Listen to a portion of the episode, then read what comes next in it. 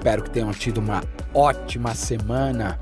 E ao som de Darius, com a música Mountains, eu, montanista Fred Duclerc, mais uma vez com muita fé e alegria, apresento o podcast Reset Humano, com o episódio número 72, com o tema Ser um Gigante. O que é um gigante? Na vida e numa corrida? Bom, conceitos intrínsecos são a superação e o aprendizado. Hoje tem um convidado especial, Sidney Togumi, que é considerado uma das nossas lendas aqui do mundo outdoor, especificamente no trail brasileiro, sul-americano, por que não do mundo. Ele é ultramaratonista, é bacharel em educação física. Togumi é treinador na assessoria esportiva dele, onde atende os principais atletas de trail running nacional, representante da ITRA no Brasil e assessor da Confederação Brasileira de Atletismo para Trail Running. Também é palestrante. Bom, ele é pós-graduado, ou seja, ele é muito entendido, muito especialista em trail e ultra trail. Mas o que é ser um gigante? Bom, trouxe uma tradução muito particular. Gigante, para mim, é você desejar, sonhar e realizar suas conquistas sem pisar em absolutamente ninguém. Gigante é ser humilde e reconhecer nossas derrotas para comemorar as próximas vitórias. Gigante é aceitar a ajuda quando necessário, é valorizar as pessoas ao nosso redor. Ser gigante é reconhecer que na conquista nunca estamos sozinhos e que também não chegamos sozinhos. Como eu sempre falo, um cume, uma conquista, uma vitória nunca é construída no dia da prova, no dia da ascensão, no dia da expedição. São anos construindo a vitória. E para você, o que é ser um gigante na vida? Vale a pena refletir. Hum? Este episódio tem o apoio da Coros Brasil, marca americana de relógios, GPS multiesportivos com alta tecnologia e qualidade. Eu uso o Apex Pro com GPS, oxímetro, altímetro, barômetro, cardio e outras funções. E também este episódio tem o apoio da Aventure Box, que é uma plataforma de atividades outdoor e aventuras na natureza. Baixe o aplicativo Aventure Box nas Play Store, na Apple Store e também no Google. Hum? E siga o Reset Humano em nosso perfil por lá. Se inscreva no aventurebox.com. E você que está me ouvindo em seu carro, em seu treino, correndo ou pedalando, caminhando na montanha, muito obrigado por me ouvirem mais uma vez nesse longo de 72 episódios aqui no projeto Reset Humano, a história é contada a partir de histórias e vidas inspiradoras, como a de Sidney Togumi. Meu amigo, muito obrigado por aceitar participar do podcast Reset Humano e fazer parte da história dele, né? Você não poderia ficar de fora. Bons ventos, meu amigo. As portas do projeto estão todas abertas para você.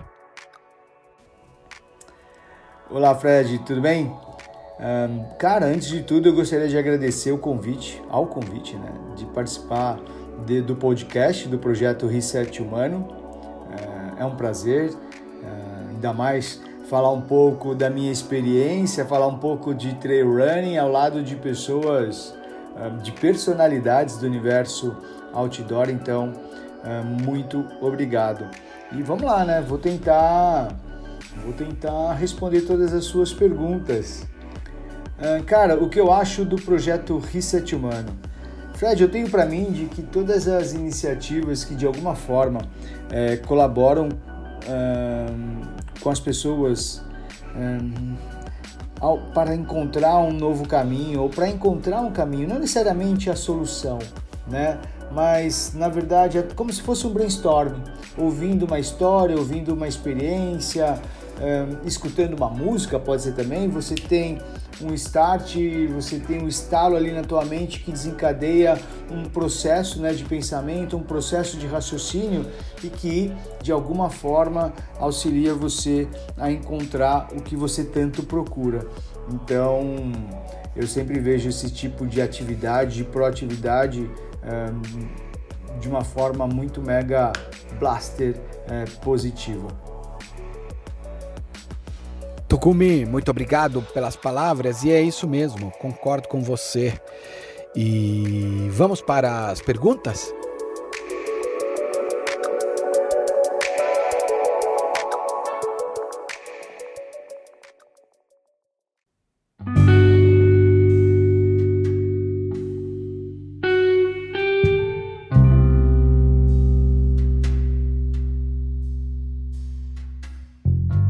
Sidney, corrida é uma competição de velocidade ou resistência. Os competidores tentam completar um desafio no menor tempo. Te pergunto, a vida é uma corrida contra o tempo? Cara, a vida é uma corrida contra o tempo. Pô, você me fez pensar aqui. Eu tô aqui pensando é, na verdade, o que eu vejo, o, o que a vida é, é a, se a corrida. Eu não vejo a corrida, a vida como uma corrida, na verdade, contra o tempo. Eu acho que muitas, tudo vai depender de como você encara a sua vida. Né? Eu acho que você fazer muitas coisas não quer dizer que você aproveitou da vida, que você não é a quantidade, né? É, não é a quantidade, tem a ver com o tipo de experiência, mas no fundo, no fundo, é, Fred, eu vejo o lance, essa relação com da pessoa com a própria vida, tudo depende do, dela conseguir entender, mesmo que naquele momento é o que ela quer, né? Então, eu não, é, há, são, há pessoas que que são que tem como valor a quantidade de coisas, a quantidade de coisas, de experiências, viver o máximo possível, né, de experiências diferentes. Outras um, dão mais uh, dão mais valor a ter uma experiência mais profunda naquilo que ela está ali vivenciando naquele momento, né? Não está mais ligado à intensidade, né, um, do que com a quantidade. E eu acho que isso depende, eu acho que para mim isso não tem, não tem certo e não tem errado. Né? Então, tem a ver com que é a grande dificuldade né, da gente entender o que a gente quer né, e, e proporcionar aquilo.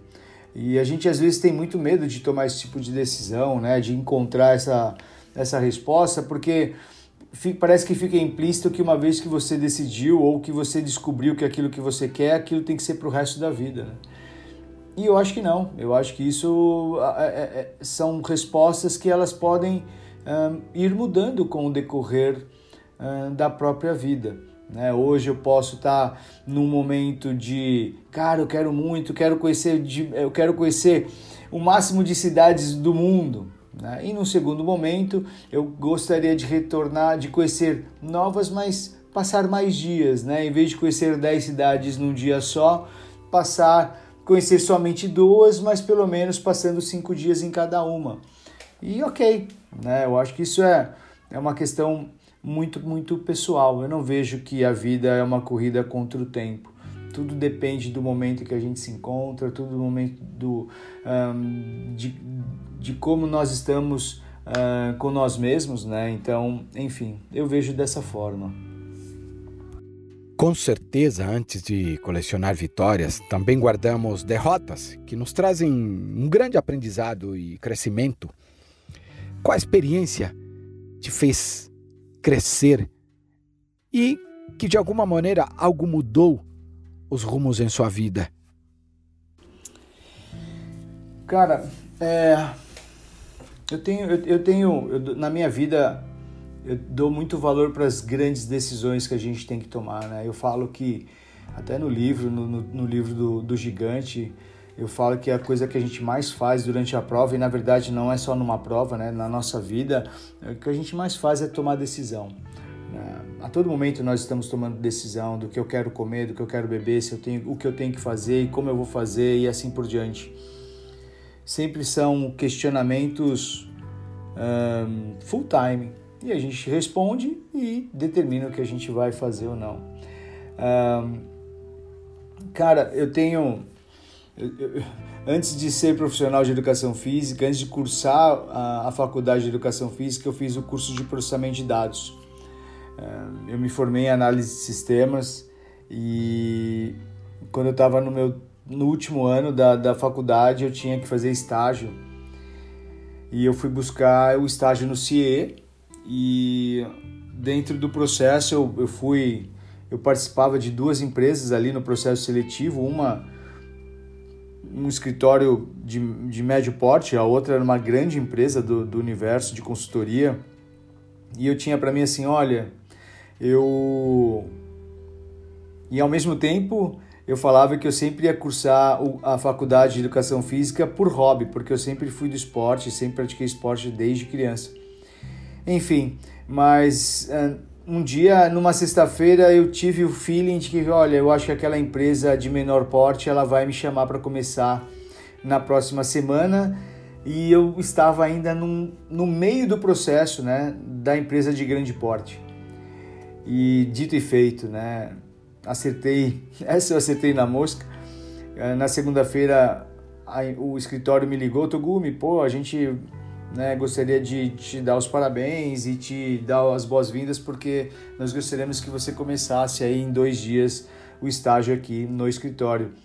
E ali naquele momento eu, eu decidi, eu falei para ela, olha, eu vou jogar muito aberto contigo e eu e eu vou dar continuidade no processo seletivo numa outra oportunidade aí que eu, que eu venho que eu tenho eu não vou te pedir para segurar minha vaga porém um, caso eu não tenha sucesso por lá eu vou entrar em contato contigo e se a vaga estiver aberta eu uh, gostaria de iniciar né?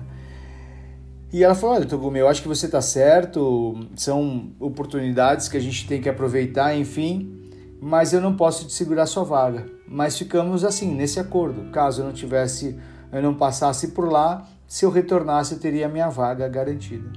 Ou quer dizer, eu ia ver se teria a minha vaga ainda aberta, e se estivesse aberta, aí sim eu teria a vaga né, garantida. Bom, aconteceu aquilo que todo mundo está imaginando. Eu não passei na empresa grande, né? não passei no processo seletivo do estágio e quando eu retornei para esse outro escritório de menor porte, a vaga já estava preenchida e eu fiquei sem meu estágio. É... E, em, e nisso eu continuei trabalhando com meus pais num comércio né, do ramo ótico e resolvi fazer o curso de educação física, eu já estava formado e depois que eu me formei. E enfim, vamos lá, né? Isso é uma, essa foi uma decisão que eu tomei e que mudou totalmente a minha vida. Porque se eu tivesse aceitado o primeiro estágio, muito provavelmente eu não faria o curso de educação física. Eu não, faria, eu não cursaria a faculdade de educação física por questão de tempo, né? Eu, aquele trabalho eu iria é, me aprofundar cada vez mais dentro daquele nicho, dentro daquele expertise, dentro daquele trabalho e eu não teria é, teoricamente, pelo menos num bom espaço de tempo, oportunidade de tempo para fazer a faculdade de educação física. Então, eu sempre isso ficou muito guardado para mim, né? Dessa essa decisão com aproximadamente aí uh, 20 anos uh, mudou totalmente os caminhos da minha vida, porque logo em seguida eu passei na faculdade de educação física, me formei e hoje é o meu ganha-pão, é o que eu gosto de fazer, é o que eu faço todos os dias, 24 horas por dia, né? Trabalhar com educação física, trabalhar com, com treinamento, prescrevendo treinamento para que as pessoas conquistem seus objetivos dentro da, do trail running, né? dentro da corrida em trilha não só no Brasil, mas também no mundo todo. Então essa é uma grande experiência aí que me fez crescer e que mudou o rumo da minha vida. Hoje eu tenho mais consciência uh, da importância das decisões, né? E a gente, se a gente pegando o gancho aqui, uma vez um cara me perguntou qual era a diferença dos 20, dos 30 anos para o 40 e do 40 para o 50. E eu falo que é o peso das decisões, né? Quando a gente tem 30 anos para a gente tomar uma decisão e caso a gente cometa um erro, porque estamos suscetíveis a isso, dá tempo da gente corrigir, né? Muitas, muitas das decisões que a gente acaba tomando errado dá tempo de corrigir. E quando a gente está com 50 anos, próximo dos 50 anos, caso dê errado, o tempo é bem mais curto e às vezes não, dá, não é o suficiente para que a gente faça essa correção, né? Mas quando também você fala Fred, de, eh, de derrotas, né? Eh, cara, uma frase que eu escutei há um tempo atrás e que isso me marcou muito, né? Que o fracasso não é andar para trás, o fracasso é andar para frente. Né? O, o, fracasso significa que você andou para frente, que você foi lá e tentou. Uh, isso me pegou muito, porque muitas vezes eu tenho uma ideia, tenho alguma, sei lá, alguma ação que a gente quer fazer o perfeito, a gente não quer errar, não quer errar, e, e de não querer errar, a gente acaba não botando em prática né, com medo de fracasso, com medo do erro. E aí, isso sim, né, é não andar para frente, é não dar o passo à frente. Então, as derrotas, lógico, ninguém gosta de perder, né, ninguém gosta de perder, mas enfim, é, o fracasso é uma coisa que eu aprendi que é significa que a gente tentou, que a gente andou para frente. Não é andar para trás, é andar para frente. Superação significa sobressair-se e sair da zona de conforto superar bloqueios mentais e, finalmente, desenvolver todo o potencial que você sabe que tem ou até desconhece ter. Mas sabemos que antes de colecionar vitórias, também guardamos algumas derrotas que nos trazem aprendizado e crescimento. Qual superação te fez crescer nos rumos da tua vida, Togumi? Caramba, hein, meu? Você faz umas perguntas bem difíceis, hein, Fred? Tenho que pensar aqui na hora. Ufa, tá fácil não. tô brincando. Vamos lá. Quer dizer, não tô não. É, cara, para mim eu tenho, eu tenho uma certa ressalva com a palavra superação, tá, Fred? Porque é o seguinte, é, eu entendi aqui é, que você coloca, né, a superação lógica como uma coisa positiva, mas é que eu vejo assim.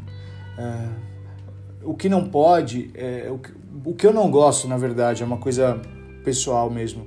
É, quando eu não me preparo para fazer o que eu me propus e aí eu não me preparo bem ou realmente eu não me preparo porque eu acho que eu vou de alguma forma é, conseguir.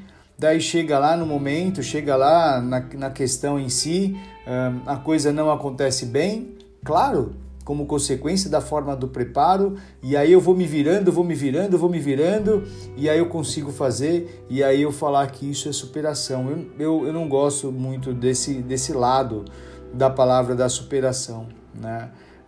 Eu gosto muito, eu, é, é, eu vejo muito da superação assim, daquilo, eu determino um objetivo, um projeto pessoal, enfim, por exemplo, no trail running, fazer uma, uma, uma, uma determinada prova que eu nunca fiz e aí eu vou ter que me preparar.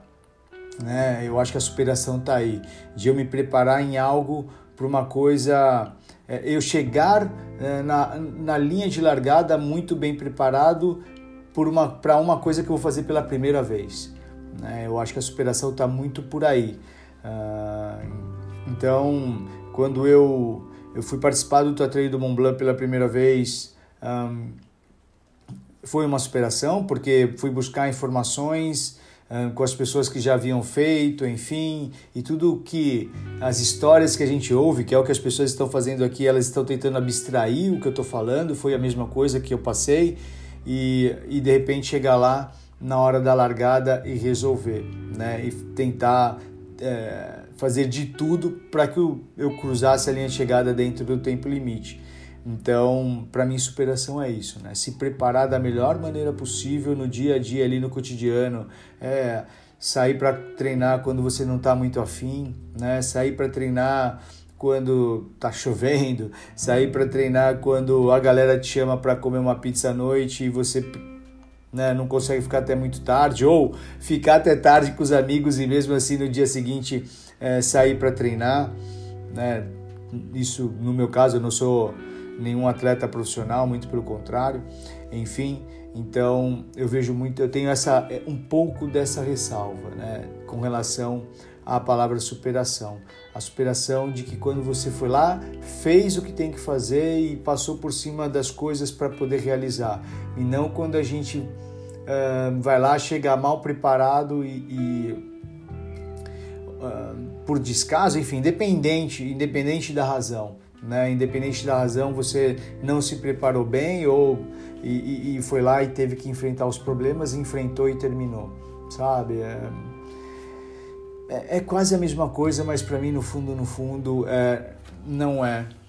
Cara, e uma experiência para mim foi é, no Thor, no Thor Jans, né, no livro, eu a gente fica muito tempo sozinho, né? E, apesar que eu me dou bem é, quando eu tô em prova competindo sozinho e tal, mas eu lembro que pelas experiências que eu já que eu já tinha com as corridas de aventura de longa duração, de passar é, de sofrer muito com o sono, né, com a privação do sono, na verdade, e isso me causa uma irritabilidade muito, muito grande, principalmente ali, né, no nascer do sol, enfim. Eu já sabia que eu sofria com isso e mesmo assim eu fiquei num nível de irritação em 2016 muito, muito grande. eu lembro que eu estava no, quarto final da competição e, eu estava andando por um vale muito grande ali, já próximo de Courmayeur, na Itália, e cara, eu xingava, eu xingava o organizador, porque eu falava assim, para quê?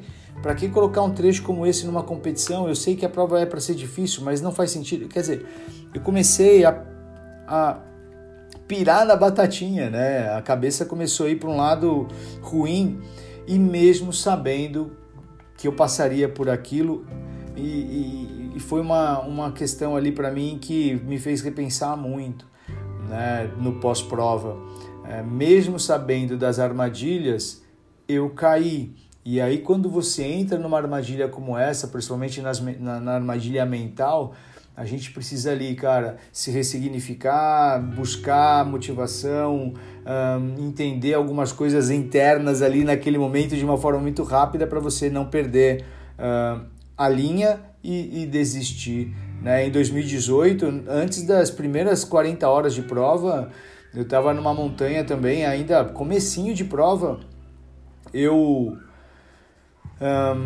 estava um, fazendo uma das montanhas e de repente, do nada, juro para você que foi do nada, eu a coisa ficou chata, ficou um, boring total assim. E, e eu por diversas vezes já fiz acompanhamento psicológico para aprender estratégias, aprender exercícios para você mesmo, né? Fazendo os exercícios você retornar para a competição, para que você volte o seu foco na competição enfim, e eu já tinha tentado todas e, e, e eu comecei a ficar irritado comigo por não conseguir me trazer de volta. Eh, eu, eu, tava, eu tava com o celular na mochila, né? Porque é um dos equipamentos obrigatórios ali no Tour de Ans. Peguei meu telefone, liguei para Fabiana, eu falei, tá, ela, ela, ela atendeu super preocupada, porque como é que eu tô ligando do meio da competição para ela, né? Achou que tinha acontecido algo né, grave. E na verdade eu falei para ela, eu falei, tá chato, não quero mais, eu não tô querendo mais e eu tava bem até agora e tá chato, não quero, tá ruim. Daí, né, ela me incentivou, me incentivou. Uh, eu cheguei, conversei bastante com ela, depois liguei para minha psicóloga. Olha a loucura, eu liguei lá do meio da trilha das montanhas do Vale da Osta para psicóloga, eu falei, não estou conseguindo e tal, e ela começou a me questionar, fazer um pouco de terapia, e eu confesso que não era terapia que eu queria fazer naquela hora, eu queria que ela falasse assim, olha, toma um comprimido, ou come um pedaço de bolacha, canta parabéns que você vai conseguir, eu ia fazer e eu ia conseguir, né? Então ali foi um momento de que é, foi muito difícil, né, para eu chegar no próximo posto de controle e aí sim é, descansar um pouco a mente e, e seguir. Né? Tem algumas pessoas que falam até que, pô, Togumi, eu superei. Eu não sei ainda até hoje se isso. Se me for para dar um exemplo, eu não sei se isso é um exemplo de superação. Eu acho que eu tive um pouco mais sorte do que qualquer outra coisa, porque eu dormi, descansei e acordei bem. Né? Talvez, né, Fred, se eu, nos exercícios que eu fiz anteriormente, antes de ligar para a Fabi, antes de ligar para a psicóloga, se eu tivesse conseguido me trazer de volta, talvez seria superação. Eu vou deixar aí para a galera é, pensar e, e, me dizer, ou dizer aí depois para você um, se isso foi superação ou não. Ganhar uma corrida te faz uma pessoa melhor, Togumi? Por que você corre?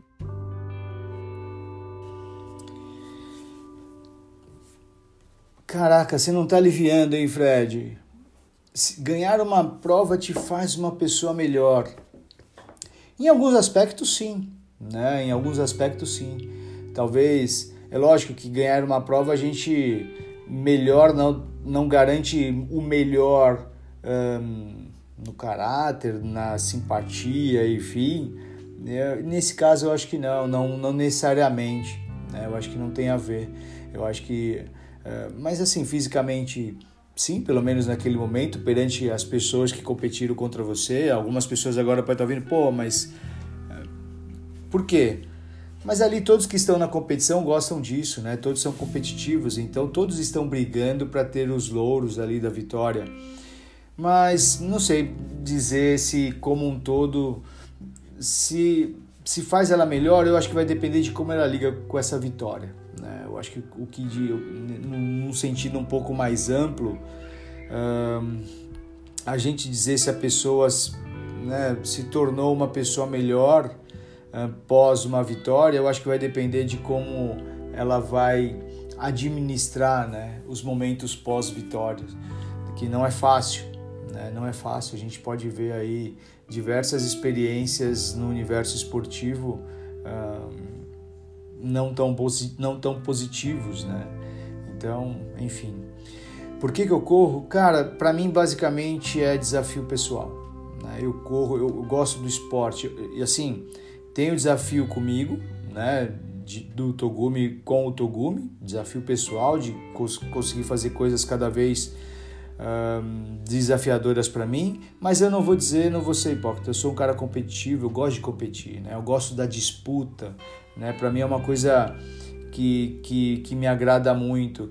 Eu já fui aquele cara. Eh, meu pai sofreu muito, né? Porque eu era aquela criança que, quando perdia um jogo, eu joguei beisebol minha infância inteira. Meu esporte de infância e adolescência foi beisebol. E eu era daqueles meninos de que, quando perdia, chorava, dava um showzinho chorando, caindo no chão, porque não queria mais perder, enfim. E depois eu, eu aprendi, né? Eu aprendi a, a competir de uma forma salutar. Hoje, quando alguém vem sprintar no final, nos últimos metros, cara, eu acho isso legal pra caramba, né? Então, aí depois a gente senta, conversa, troca experiência, fala, pô, você me ferrou, né? Você me fez gastar um pouco mais de gás do que eu queria e vice-versa. Então, uh, eu corro principalmente, uh, Fred, por desafio um, pessoal, uh, seja para numa disputa né, com uma outra pessoa, seja comigo mesmo ali de passar por uma determinada situação ou cumprir um determinado objetivo. Ponto. É isso. Togumi, aqui uma pergunta que eu fiz recentemente para um pro Eliseu, mas aí eu me referia ao montanismo brasileiro. Né? E quero repetir para você. Qual é o real nível do trail brasileiro? Dos ultramaratonistas no Brasil. E queria que falasse da geração do passado, atual e também do futuro, no seu ponto de vista. Cara, o trail running é, um, é uma modalidade esportiva, é uma prática esportiva mais antiga lá na Europa, até Estados Unidos, né? É, no Brasil não é tão. É, é um, é um esporte de descoberto mais recentemente, apesar que a gente tem ali, eu venho fazendo uma pesquisa na parte histórica né, do trail running nacional, a gente tem material aí de provas dos anos 90, final dos anos 90 no Rio de Janeiro, por exemplo, mas eu vou te, eu, eu o que eu consigo falar é, é, de uma geração um pouco anterior à minha, né? Não, quer dizer, do âmbito competitivo, né? Do alto nível, né? O Brasil já participou de várias de alguns campeonatos sul-americanos. A gente tem o Naval Freitas, tem a ah, eu sempre esqueço o nome dela, cara. É, é, enfim. E a gente vem galgando muito, né? uh, espaço dentro dos outros das outras práticas esportivas. Um, e aí aqui em São Paulo tinha a Copa Paulista de corrida de montanha que foi que vivenciou ali, cara, nos, isso aqui a gente está falando de 2000 mais ou menos, uh, 2000 e, uh, 2009, 2010, quando o treino começou a ganhar bastante espaço, né, aqui no Brasil, as provas de corrida de montanha. E aí depois nós começamos a herdar muito o, o, o, os resultados, né? E, na verdade, a, a promoção do Tatreio do Mont Blanc. Né? O treio nacional, o treio brasileiro, ele tem muita influência do, do treio europeu e não do americano. E aí, por exemplo, só para você ter uma ideia, né, em 2012 eu fui primeiro, eu fui, primeiro não, desculpa, eu fui, eu era o único brasileiro sorteado nos 100 milhas do Tatreio do Mont Blanc.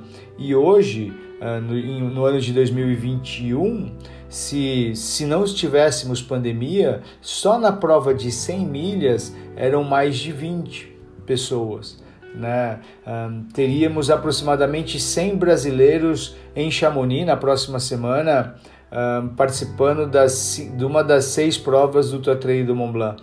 Então isso cresceu muito. O Trail do Mont Blanc é um, é um, é um fator muito, muito importante aí na divulgação e na promoção do trail, não só no Brasil, mas também é, mundial. No nível de elite, no nível competitivo, né, do alto nível do treino nacional, eu comecei a ter um contato um pouco mais em, é, e comparando com o mundo, eu, te, eu tenho essa, eu comecei a ter uma experiência próxima disso uh, desde em 2016, quando eu levei, eu fui o responsável de levar a, a equipe brasileira para o mundial em Portugal. Era uma prova de 85 quilômetros e que nós tivemos que nos organizar em aproximadamente 45 dias. Aí sim, né, a gente começou a ter uma ideia de quão, em que, em que nível nós nos encontramos no mundo. Né? Levamos uh, os nossos melhores corredores de montanha para lá, para Portugal. E na, naquele ano a gente ficou entre os 10 primeiros do país, uh, em, em décimo colocado por equipes. Nós ficamos é, o melhor das Américas. Em, os Estados Unidos nos ajudou porque eles foram com muito, muita sede ao pote e acabaram não performando bem. Né? Os atletas quebraram aí no, no decorrer da prova, mas enfim. Uh, e aí, desde então, eu venho fazendo esse trabalho uh, próximo à nossa confederação, Confederação Brasileira de Atletismo. Hoje, o trail running ele está sob o guarda-chuva do atletismo, né? ele, ele passou a compor as provas do atletismo. Então, em 2017 eu retornei uh, para o Mundial com o Brasil na Itália, depois fomos para a Espanha e em 2019 retornamos a Portugal. Hoje, em 2019, nós tivemos a melhor colocação feminina né, em todos os mundiais, desde 2016 eh, tivemos a 29 colocação com a Silvia Durigon e em 2019 a gente teve com o Rogério Silvestrin na mesma colocação, porém no masculino.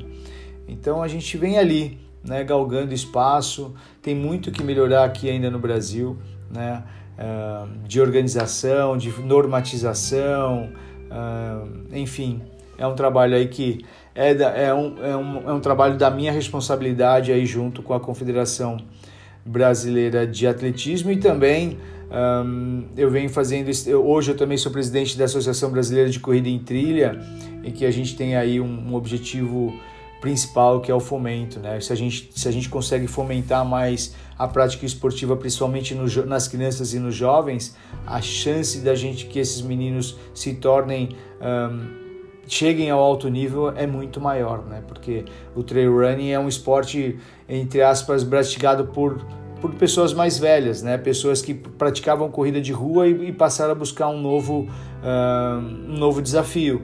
E, e, a gente entende que se através do fomento uma criança de 7 anos, quando ela vê um cara ganhando um troféu numa prova de trail, ele vai crescer já praticando trail. Né? Então a gente consegue de alguma forma mudar um pouquinho né, a cultura. É, então é isso, a gente tem ali a galera que vinha, uh, o Celinho, o Célio, o Célio Augusto, lá de São Bento de Sapucaí, que também participou de um dos campeonatos sul-americanos lá atrás. Um, eu estou tentando até agora lembrar o nome da, da atleta brasileira. Enfim. Uh, um, e no futuro, eu acho que existe um lobby muito grande. Não, não sei se ele é efetivo ainda, mas vem se fazendo um lobby junto ao, ao Comitê Olímpico Internacional e, ao, e, a, e a World Athletics, que é a Federação Internacional de Atletismo, para que o trail possa compor né, o programa dos Jogos Olímpicos de Verão. Então, existe um trabalho aí para isso e eu espero que isso um dia ocorra, né, que a gente consiga, é, que, que o trail consiga fazer parte aí do trail mundial.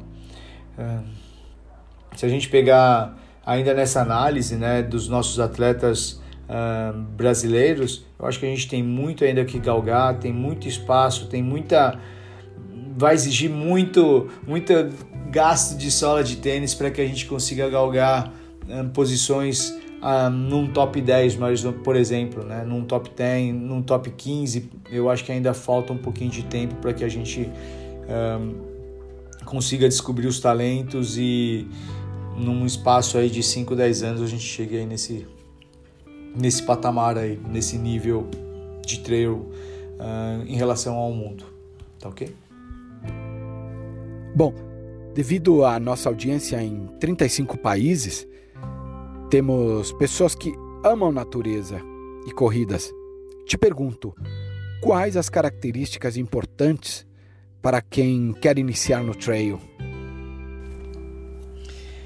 Cara, eu sempre fico muito contente quando vem essas perguntas sobre trail running, né? Porque eu hoje uma das grandes dificuldades que eu tenho é de poder falar de trail para as pessoas que não praticam trail, né? Então, a gente vive ali o nosso a nossa bolha, né, da corrida em trilha, da corrida de montanha, e aí a gente acaba conversando muito com as pessoas que já praticam. E hoje, como eu falei, né, com o trabalho da BCT, a gente quer fomentar, então é, pô, agradecer você aqui, Fred, de, de me dar essa oportunidade de falar de trail para quem ainda não pratica trail. Né? Apesar de estar no outdoor, ainda não teve a experiência do trail running. Cara, hoje a gente tem provas para todos os níveis, né? Para aquela pessoa que só praticou corrida de rua e quer ter uma primeira experiência, nem precisa pegar uma prova com, uh, com single tracks muito técnicos, né? Basta sair da rua e ir para uma estrada de terra com aclive e declive, já vai mudar bastante, já vai ter um desafio gigante aí, porque normalmente as provas uh, de corrida de rua não tem tanta, tanto desnível né, altimétrico, então só nisso já vai ficar diferente, já vai ficar legal. Né? Um, e aí a gente tem lá na outra ponta, a gente tem as provas onde tem um nível técnico de piso muito grande, um desnível técnico muito acentuado, por exemplo, uma prova de 80 km com 5 mil de, uh, de desnível acumulado positivo, né? Um, ou 50 km com 3 mil, que são essas duas distâncias de altimetria que a gente encontra nos mundiais, ou Vamos pegar ali, né, o Torgians, que é uma prova de 330 km com 29 mil acumulado, com até 150 horas para terminar. Mas enfim, uh, eu, eu, eu vejo que a principal característica do corredor de montanha é autonomia. Ele tem que ter autonomia. Né? E, e autonomia, desculpa, eu vou pegar, eu vou, vou me, eu vou me autocorrigir aqui. Autonomia e, e autoconhecimento. Né? Uh, porque é o seguinte, como eu disse, a gente uh, toma decisão e a gente resolve problemas. Né? Então, como é que eu vou resolver? Como é que eu sei que um determinado sintomas que eu estou sentindo durante uma prova é desidratação? Porque se eu não souber, se eu não souber identificar o problema que eu tenho, como é que eu vou solucionar? Então, autoconhecimento. Eu sei que eu estou com muito sono, então tá, o que, que eu posso fazer para me tirar o sono? Eu estou desidratado, então o que, que eu preciso fazer para regular de novo essa hidratação é, dentro do meu corpo. Né? Então é autoconhecimento e autonomia. Por que autonomia? Porque se eu identifico, ah, eu preciso tomar soro fisiológico, eu tenho, eu tenho. Se eu não tenho, então o que, que eu posso comer? Ah, se eu comer uma batata frita, tem um pouquinho de sódio que vai reter um pouquinho dessa hidratação. Então, é, é, são autoconhecimento e autonomia. E autonomia também porque a gente está no ambiente outdoor, né? Né, Fred? O que deixa eu sempre pergunto isso nas palestras para a galera que gosta de ouvir sobre trail, o que elas entendem, o que deixa o trail perigoso, né? E, e a minha resposta sempre é os acidentes. Né? Os acidentes é o que deixa o trail perigoso. Por quê? Porque a gente sabe que qualquer atendimento, a qualquer ocorrência, ela não é imediata. E dependendo de onde você estiver, nem o helicóptero vai te resgatar. Né? Então, o atleta precisa ter um bom nível de autonomia de acordo com a, o tipo de prova que ele vai é, participar. Então, busquem isso. Por isso que, por isso que uh, iniciar na corrida de montanha, na corrida em trilha ou no trail, enfim, são os diversos nomes, uh, tem que ser feita de uma forma progressiva, para que a pessoa vá ganhando experiências. Né? Para a galera ali da alta montanha, ninguém começa no, no montanhismo, enfim, já escalando o Everest. Né? Então ele vai ali, vai lá em Atibaia, faz um primeiro cume na Pedra Grande, depois ele vai, sei lá, de um tempo vai para Serra Fina e assim por diante. Né? Então uh, que faça isso da mesma forma na prática do trail running. É, e ainda lembrando, né, Fred, hoje dentro do é, do universo do trail, existem diversos profissionais de educação física com muita experiência. Então, ah, para facilitar muito né, a, sua, a sua experiência dentro do trail running, converse, converse com os profissionais, busquem ali no Google, entre em contato com os, os, os professores, com os treinadores, é, que eles vão conseguir aí te ajudar é, e te auxiliar de uma forma muito eficiente e segura também nesse início aí com na prática do trail running, tá ok? Eu considero você um gigante na história do trail brasileiro. Eu participei das primeiras corridas de aventura na América do Sul pelo Chile, antigo desafio de los volcanes. Corridas de aventura que são tradicionais no Chile, mas nada se compara à tua experiência de 330 quilômetros. No Torre de Giants, que é uma das corridas de resistência que acontece no Vale da Aosta, na Itália. Pode nos contar esta experiência? Aliás, que virou livro. Você escreveu este livro. Caraca, Fred, você desenterrou aí o desafio dos vulcanes, hein? Meu Deus, eu tive por lá também em 2006 e 2007 é, participando. Foi, na verdade, em 2006 foi a primeira vez que eu saí do Brasil para competir, para competir o desafio dos Vulcanes. Eu já tinha assistido na EXN, não tive, não tinha, não tive oportunidade de ter corrido um Eco Challenge. E aí, logo em seguida, veio o desafio dos Vulcanes ali na EXN, no, no antigo canal EXN, TV a cabo. E enfim, acabei juntando uns amigos, uma galera maluca para poder correr os vulcões e estive por lá em 2000 e infelizmente eu não consegui terminar nenhuma das duas edições, né? A gente sabe que não é tão fácil, não, ou melhor, não era nada fácil, ainda mais em equipe, né? Então, e eu vou dizer, eu não tinha naquele momento eu não tinha experiência o suficiente para para finalizar uma prova como o desafio dos vulcões. Já tinha feito Ecomotion e tal, mas ali era um pouquinho é, diferente.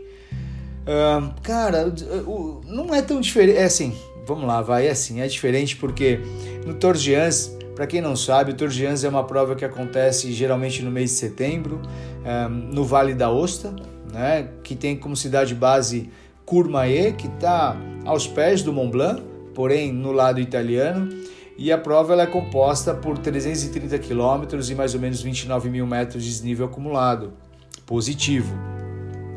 E você e todos os participantes têm aproximadamente 150 horas de tempo limite para cruzar a linha de chegada, de dar a volta né, no Vale da Ostra e chegar de novo em Courmayeur e cruzar a linha de chegada em 150 horas.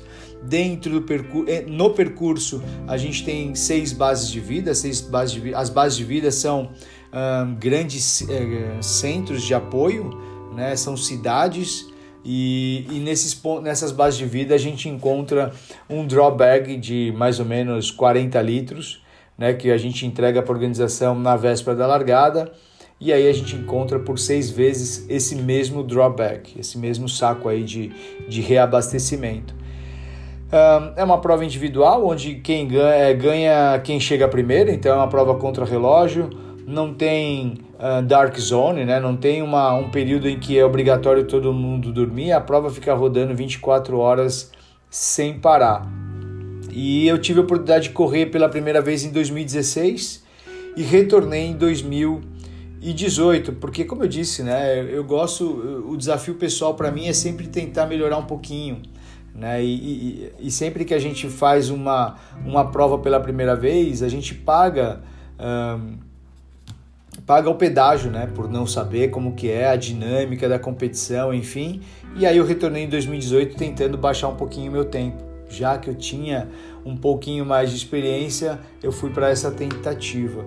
É, enfim, e, e, e, sempre as pessoas, né? A gente, pô, em, em seis dias dá para dá passar por bastante experiências boas e ruins. Por sorte, eu passei por mais experiências positivas. E, e as pessoas, pô, Togumi, isso aí um dia podia virar um livro, isso um dia podia virar um livro. E aí em 2018 eu falei, eu voltei de lá, eu fui para lá para eu durante a prova eu fiz, eu capturei imagens, né? Eu para poder fazer um documentário com já com a ideia de fazer um documentário que chama Gigante também, tá aí no YouTube e a gente teve ali uh, tivemos a, a sorte e sei lá a oportunidade de incluir o, o, documentário gigante no Rock Spirit de São Paulo de 2019 e também no Festival de Cinema Outdoor lá em Milão também no mesmo ano. E aí veio, então tá bom, né? Como um bom japonês eu fiz do contrário. Geralmente a pessoa escreve um livro e o livro vira um filme, ou vira um documentário. Eu fiz o documentário primeiro e depois eu fui escrever o livro. E, e só que eu tinha um problema, porque quando eu fui escrever o livro, eu não, eu não recordo das coisas em ordem cronológica. Eu recordo de diversas experiências, eu consigo contar diversas histórias que eu vivi. Mas se você me perguntar se aquilo passou no primeiro dia, ou no quinto dia, ou no terceiro dia, se foi de manhã ou se foi de noite, algumas eu consigo dizer, mas a grande maioria não. E aí eu falei, então tá, como é que eu vou escrever esse livro? E aí eu, eu pensei, eu vou me basear nos obstáculos, né, no que deixa o Torgians difícil. Uh, ou características que você vai encontrar ali no Torgians, por exemplo, é, alucinação, alimentação, logística, viagem. Então eu criei alguns temas e em cima desses temas eu venho pincelando as experiências que eu vivi tanto em 2016 como em 2018.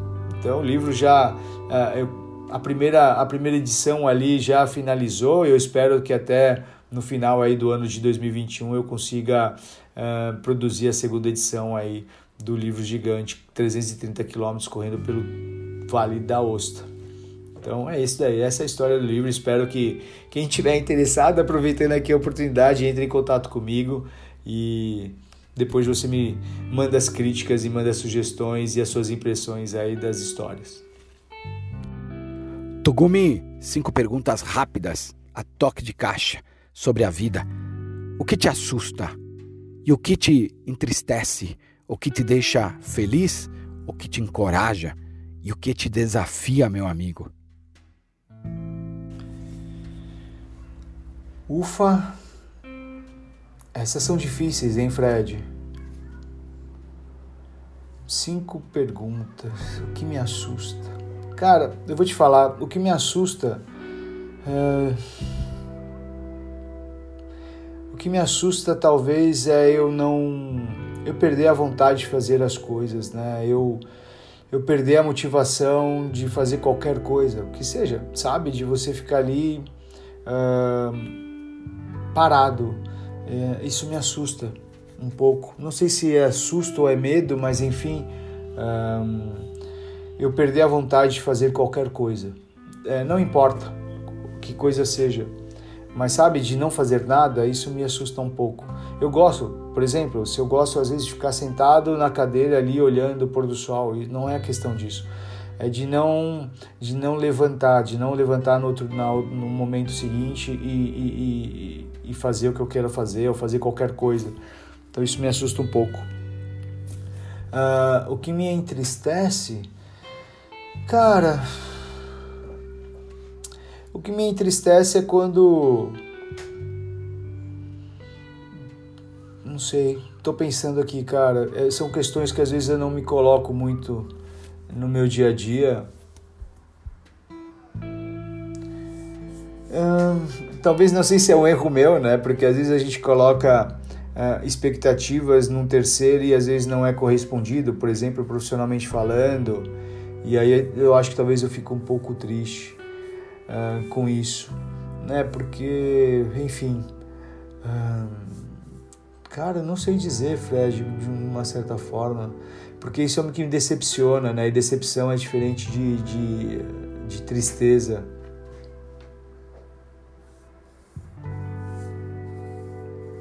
Cara, você me pegou nessa.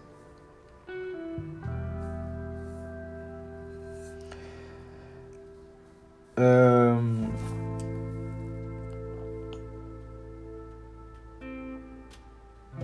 Não sei. Na literalidade do, do, de estar triste.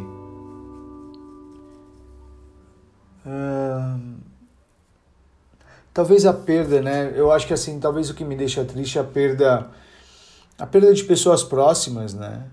E, e não é que é, é, o que me deixa triste talvez é de não poder compartilhar de momentos com aquela pessoa que, por exemplo, uma família, um amigo, seja o que for, eh, de não ter mais essa oportunidade, né? Apesar que eu tenho para mim, talvez até como proteção, eu sempre guardo os momentos bons, mas esses momentos bons não repetirão, né? Então acho que isso me deixa um pouco triste, sim. O que me deixa feliz, cara, o que me deixa feliz é eu poder fazer as coisas que eu tenho vontade de fazer, seja um, pessoal, seja para terceiros, né? De repente um, eu estar numa prova, eu lembro, eu, eu lembro, eu lembro hoje nitidamente um, quando eu larguei no meu primeiro Totrei do Mont Blanc, né? Porque era uma coisa que eu não imaginava. Eu via ali no YouTube, via os vídeos, tinha ali os comentários e de repente, depois de um tempo, eu tô lá na linha de largada, né? Então, conquistar, ter essas conquistas é uma coisa que me deixa muito feliz, né? Ou simplesmente quando, sei lá, você ajuda alguém de alguma forma, isso também me deixa feliz. Cara, o que me encoraja, eu acho que tem a ver com o que me encoraja é o que me desafia. Eu acho que é a minha motivação, né, de fazer as coisas. Um, às vezes a gente, o encorajamento às vezes vem até por falta de opção, né? Por exemplo, por questões profissionais, às vezes como ninguém está afim de fazer e alguém tem que fazer, você acaba fazendo né? Você vai lá e essa é a motivação, é o que me encoraja a fazer, é o que me desafia a fazer, né? Então talvez um, tenha essa ligação, né? Da motivação, da, do encorajar com o desafiar, enfim. Então vem muito por aí, mas como eu disse, normalmente é desafio pessoal, né? Desafio de fazer a coisa. E é claro, não sou uh, é claro que faz bem para o ego quando a gente consegue fazer, quando a gente consegue realizar. Né? Então, é isso. Novas e, e aí o que me desafia é, são as novas experiências, né? Fazer uma coisa que eu ainda não fiz. De repente você vê alguém, o pessoal aí da montanha, por exemplo, eu não tenho experiência em alta montanha, eu nunca estive a 6 mil metros numa montanha dentro de uma barraca. Então, uh, e nem cheguei caminhando a 6 mil metros. Então, me desafia, me desafia para ver se eu consigo, me desafia para ver como é que eu me comporto, me desafia da, em todos os sentidos, né? De eu aprender como é que, que o Sidney é numa situação diferente. Isso é o que me desafia. Togumi, te convido a filosofar comigo um pouco. Qual é o passo mais curto que eu posso dar em direção ao meu sonho? Cara, vamos filosofar essa, hein? Qual é o passo mais curto que eu posso dar em direção ao meu sonho? eu acho que o passo mais curto que você pode dar nessa direção, Fred, é só de você ter a predisposição de realizá-lo já é um primeiro passo. Né? Não é que vai ser fácil, porque muitas vezes a gente fala eu sonho com isso, eu tenho vontade disso, mas a gente não faz nada, né? Simplesmente fica numa divagação. É... Eu acho que o passo mais curto é esse, é você uh, se prontificar com você mesmo, de você criar uh, um, comprometimento com, com você mesmo, de com mais ninguém, né? Uh, mas é com você mesmo, em, em realizar esse sonho. Não importa o tempo. Né? Não importa, às vezes a gente acaba procrastinando por trabalho, por questões, às vezes a gente auto, se auto-sabota para não conseguir, porque conseguir dá muito trabalho, né? realizar um sonho dá muito trabalho, então não é, é, não é simples. Então, às vezes, a sabotagem é pessoal, né? interna, não é externa. Então, eu acho que esse é, é você ter esse comprometimento, você é, criar o comprometimento com você mesmo de que você vai fazer aquilo. Esse que é o seu passo mais curto. É difícil, né, cara? Porque a gente quer muito aquilo, mas querer. É, não sei, querer é poder desde que você realmente queira de verdade, né? Porque senão muita gente fala que quer e acaba, a gente acaba não conseguindo porque talvez não tenha tanto valor. Se a gente realmente quisesse aquilo, a gente fazia a coisa rodar. Então, é ter comprometimento, criar o um comprometimento com aquilo. Trail e ultra trail são esportes acessíveis e democráticos a todos, Togumi. Te pergunto porque no montanismo os equipamentos mais técnicos são caros e às vezes isso inibe o crescimento do esporte. Assim como sempre afirmo que também o equipamento bom é aquele que não te deixa na mão. Você pode comentar se o nosso trail e ultra trail são esportes acessíveis e democráticos a todos? Fred, é, o trail passa pelo mesmo, né? O trail running ah, dá para a gente fazer grandes desafios, dá para fazer, e quando eu falo de grandes desafios, participar de eventos grandioso, onde tem uma grande estrutura, mas tem eventos menores, com uma estrutura um pouco menor, enfim, um, eu acho que tem para todos os gostos e bolsos. Um, a gente tem o que passa no montanhismo com relação aos equipamentos, também passamos no trail, porém, é claro, como o trail ele exige, a meu ver, menos tecnologia do que o montanhismo, uma vez que a gente não vai enfrentar grandes ou baixíssimas temperaturas, por exemplo, abaixo de zero, menos 30, menos 40. É, não, as roupas, lógico, a gente precisa de tecnologia num bom anorak, mas enfim, a gente não precisa de um anorak de 40 mil por 40 mil que te ajuda também numa situação mais extrema de clima mas tem um custo, né? Então eu falo que o número mágico dentro do universo do trail, o valor mágico são 170 dólares, né? Se você tem 170 dólares, você compra o melhor tênis, você compra a melhor mochila, você compra uh, o melhor de quase tudo, tirando os eletrônicos e no caso aqui do próprio anorak, né? Então a gente pegar um anorak que ele é muito compacto, muito leve e ao mesmo tempo com muita uh, uh, capacidade de, de transpiração e de impermeabilidade, vai custar um pouco mais que os 170 dólares, mas o número mágico é, é mais ou menos por aí nos dias é, de hoje. Impede? Cara, de algumas formas sim, mas se o cara. É aquilo que a gente está falando, né? Se o cara quer, ele faz. Então, tem, tem equipamentos uh, mais baratos e, e muitos dos valores mais caros tem envolvido o lance do brand, né, da marca, de ter aquela marca determinada de produtos. A gente tem diversas opções de outras marcas um pouco mais baratas e que supre para você praticar uh, o trail independente da distância, independente da altimetria. Né? Então, alguns equipamentos a gente consegue ali fazer uma, um, um bem bolado, em outros não. Né? Então, por exemplo, eu sempre digo que tênis, né? Porque é um tênis é, é essencial da mesma forma que a bota aí para o montanhismo, né? Então não dá para você economizar nesse item. Uh, headlamp também para mim é um equipamento que é primordial, né? Porque se você vai fazer competições, vai para vai treinar no período da noite, headlamp tem que ser de altíssima é, qualidade uh, e anorak. Né? O anorak é um, é um, é um, é um vestuário para mim que é um vestuário de segurança que também a gente tem que tentar adquirir o melhor possível, né, dentro das nossas possibilidades financeiras. Então, enfim, tem o limite, ele acaba, é, os, os, equipamentos limitam se você quiser. Né? Se você, pô, vou ali naquela loja, tem bons produtos, custo-benefício cabe para mim, beleza, sem problema nenhum, toca o barco. Né? Então, uh, tem para todos os bolsos e gostos.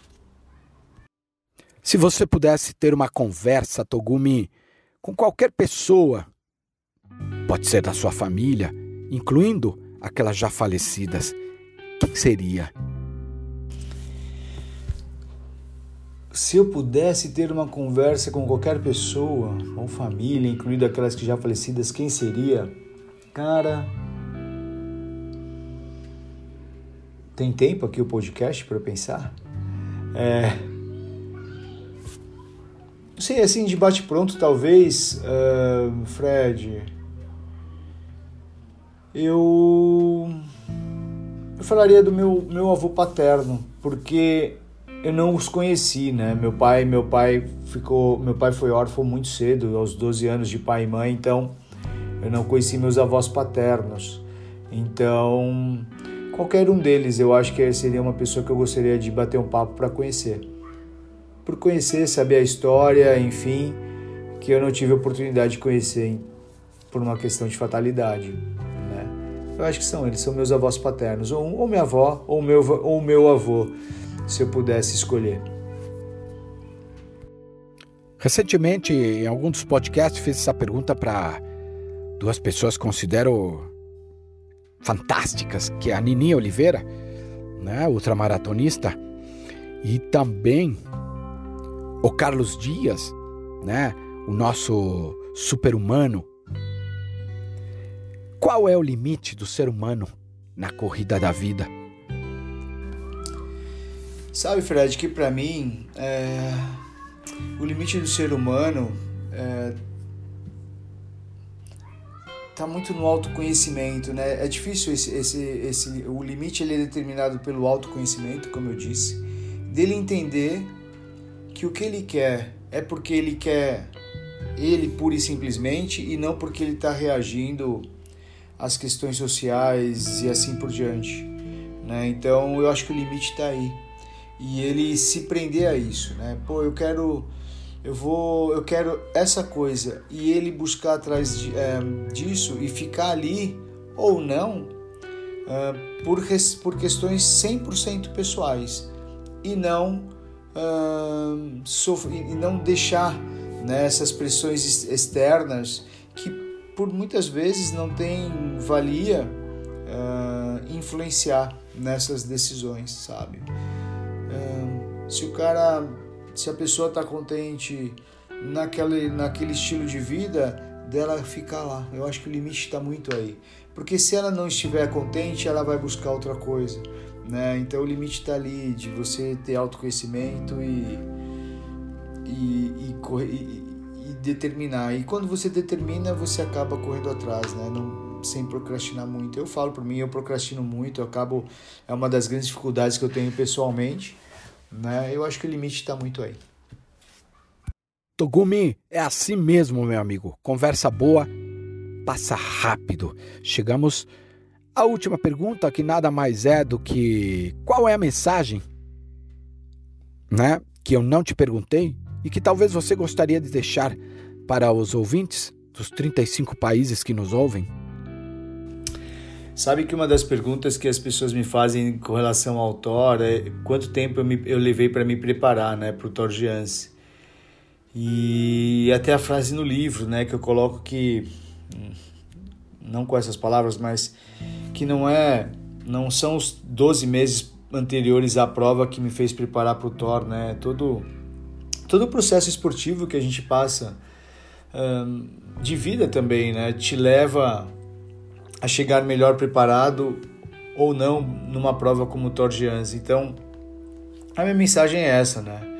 Um, busque novos desafios, entenda o que você precisa aprender e entenda o que você precisa é, desenvolver para conquistar ou para um, cumprir esse novo objetivo, né? E sempre um, sem pular muitas, sem pular etapas, né? Eu acho que vejo muita gente ainda fazendo uma coisa é, pulando muitas etapas. Então, não pule etapas e, e eu acho que a primeira razão, o primeiro motivo para você fazer qualquer coisa é, é de você fazer por você mesmo, né? Porque aí a razão é muito forte. Né? Quando a gente faz por nós, parece meio egoísta, mas não é. Eu vou explicar por que não é. quando a gente faz por nós, a gente, a gente briga mais, né? A gente é, é, é super forte esse, esse, esse link, esse vínculo. E por que, que eu não falo que é egoísta? Porque uh, para a gente tá 100% para as pessoas próximas, para os amigos, para a família, para seja quem for, para a gente tá 100% para elas, a gente tem que estar tá 100% conosco, né? consigo. Então, um, se eu tiver se eu não tiver bem, se eu tiver na minha na minha estamina de 50%, é 50% que eu vou oferecer para as pessoas. Se eu tiver 70%, é 70% que eu vou oferecer para as pessoas. Então, um, fazer as coisas um, tendo um bom motivo e o bom motivo é você cuidar de você, porque se você tiver 100%, você vai estar 100% para todo mundo. É isso.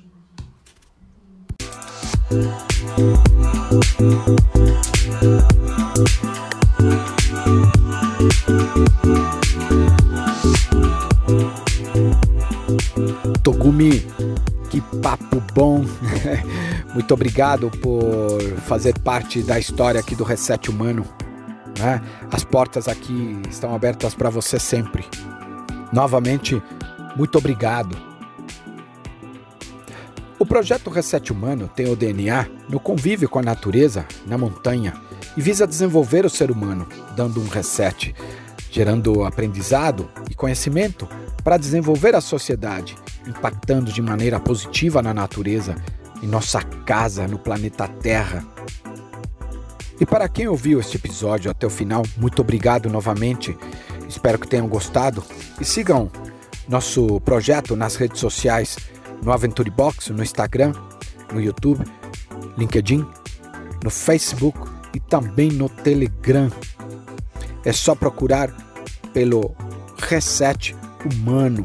Você quer receber o último episódio podcast? Escreva para o WhatsApp mais 55 11 98 165 0990 com a palavra podcast, que sempre enviaremos o último episódio. Desejo uma excelente semana, muita luz e bons ventos a todos. Muito obrigado.